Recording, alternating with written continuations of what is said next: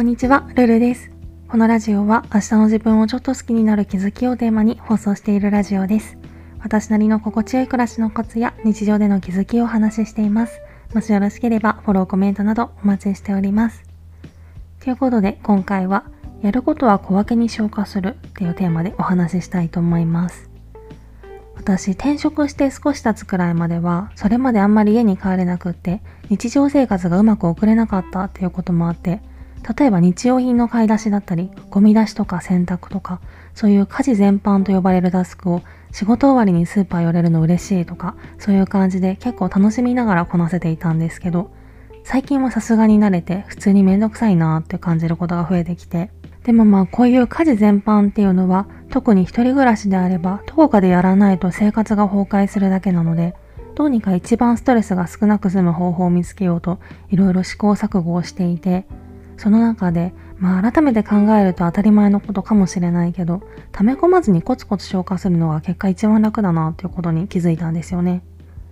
家事の中でも私の場合は週1ぐらいの頻度でやる必要になることが圧倒的に多いんですけど例えばゴミ出しとかトイレ掃除とか、まあトイレ掃除は毎日やれよって感じかもしれないけど、前はこういう1週間に1回やるようなことを休みの日に全部まとめて終わらせていて、それで普通に2、3時間使って午前中それだけで終わるっていうのがいつものパターンみたいになってたんですけど、やっぱりこれって結構ストレスがかかるもので、予定が入れにくくなるとか、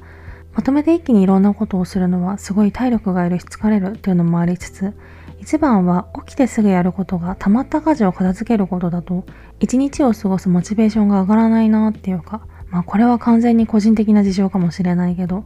私は基本外に出てどこかに行かないとやることがはかどらないタイプで。なのでこのラジオの台本とかも外に出て電車の中とかで書くことが多いんですよね。でも休日溜まった家事を片付けるっていう家を出る前に大きなハードルがあるとそれに体力とかを持っていかれてしまってしかもそれをこなすだけ時間も経過してるので、やることが終わる頃には、もうなんか今日はいいかなみたいな心境になってしまうことも多くって、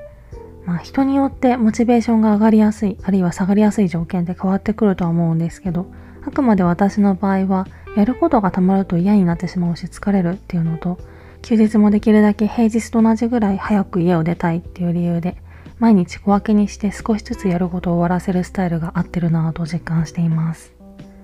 なので今家事とかそういうコンスタントにやる必要のあるタスクが負担だなって感じる場合はまずはやるべきことを全部紙とかに書き出して次にそれぞれの行動がどれぐらいの頻度で必要なのかを考えて月曜日はこれ火曜日はこれみたいな感じで各曜日に割り振って1回あたりにかかる負担を極力減らしてみると結構これだけで楽になる部分はあるかもしれません。なのでもしよかったら是非お試しください。そんなわけでまあ家事に限らずどんなこともやるべきことは極力1回あたりの負担を減らしてどこか1日だけ自分の首を絞めるとかじゃなくて毎日を平均的に安定して過ごすことができるように工夫をしてみると減らせるストレスって結構あるんじゃないかなっていう話でした。今回はそんな感じです。レターでの質問、感想も絶賛募集中ですので、ぜひお気軽にいただけたら嬉しいです。それではまた次の放送でお会いしましょう。